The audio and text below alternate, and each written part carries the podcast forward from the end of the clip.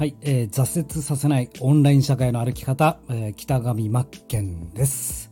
あなたの強みをぶち上げていきたいと思います。今日のラジオのテーマなんですが、ポートフォリオの重要性。こちらについてですね、お話ししていきたいと思います。まあ、客観視こそ最強なんだよというお話なんですが、まずもってあの、ポートフォリオというものはどういうものなのか、え、これをですね少し説明していきたいんですが、まあ、ポートフォリオすなわち自分の作品集今までやってきたものだとか、まあ、実績や能力そういったものをまとめる、えー、そういった時に使われるんですがこの能力というのも、まあ、ポートフォリオ僕が言うここで言うポートフォリオというのは好きな世界観だったりとかですねこういったものに共感してるよとかえー、そういったことを、えー、共有していくこれが非常に大切になってくるんではないかなと思います。でまあ、ポートフォリオの重要性として、えーまあ、今昔だったらブログ飯とかってありましたよね、まあ、ブログが流行りました。で文章から、えー、商品が売れる。セールスレターから売れるとか、まあ、文章を通して何か商品を売っていくっていうのが入りましたよね。そして今で言うとラジオ飯、まあ、ラジオが流行ってますね。音声が流行っていて、まあ、ここから音声が来るとは言われてますが、えー、声から、えー、人間性が分かったりとか話す内容で信用性が増えたりとかですね、えー、そこから声を通して、えどんどんどんどんこれから商品が売れていく。こういった流れになってるかなと思うんですがその先を見越して、えポートフォリオメッシですね。ポートフォリオが、え今後キーワードになってくるあのキーポイントになってくるかなと思います。でポートフォリオでもやはりブログとかも使っていかなければいけないですしポッドキャストを使っていかなければいけないですし何よりも世界観ですね。こちらを、え共有していく必要がある。そう僕は思っております。で、まあ、客観視がとにかく大事だよと。で自分の強みってやはりなかなか自分自身ではうん分かりづらいというか見えづらいですね。なかなか自分の強みを出すって苦手なんですよね、えー、皆さんもそうだと思うんですけどもやっぱり客観視、えー、他人からああの人こういうところいいよねとかそれが一番最速最短だと思いますし、えー、そういっったもの、そのあなたのいいところを見つけてもらうためにも、えー、自分があ普段、えー、好きというか、えー、こういったことを考えているとか、世界観ですよね。ポートフォリオ的な要素、これらを提示していく必要があるかなと思っております。まあ、今で言うならプロセスエコノミーなんかも流行ってきてますよね。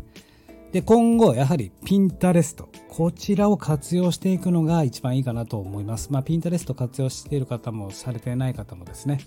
まあ、ピンタレストというのは、ピンタレストという SNS があって、そこにピンタレスト上に、えー、いろんな、えー、画像とかですね、デザインとか、すごくいいのが集まったのを自分のお気に入りとしてブックマークしておける。ボードというものを作って、そこにピン止めしていく。画像をかき集めておく。すなわち自分の好きを集めることができる。でそれってやっぱり商品作成のアイデアとかにもなったりしますしいろんな思考発想の起点となるそういったものに使っていけるかなと思います。でここが大事なんですがやはりツイッターっていうのもこれから外せないなとは思うんですけどもこのやはりですよこう SNS やっていて、まあ、スタンド FM とかもそうですがツイッターもそうですけどもインスタグラムもフロー型じゃないですか。フロー型。すなわち時系列で並んでいくんで、埋もれていきますよね、情報って。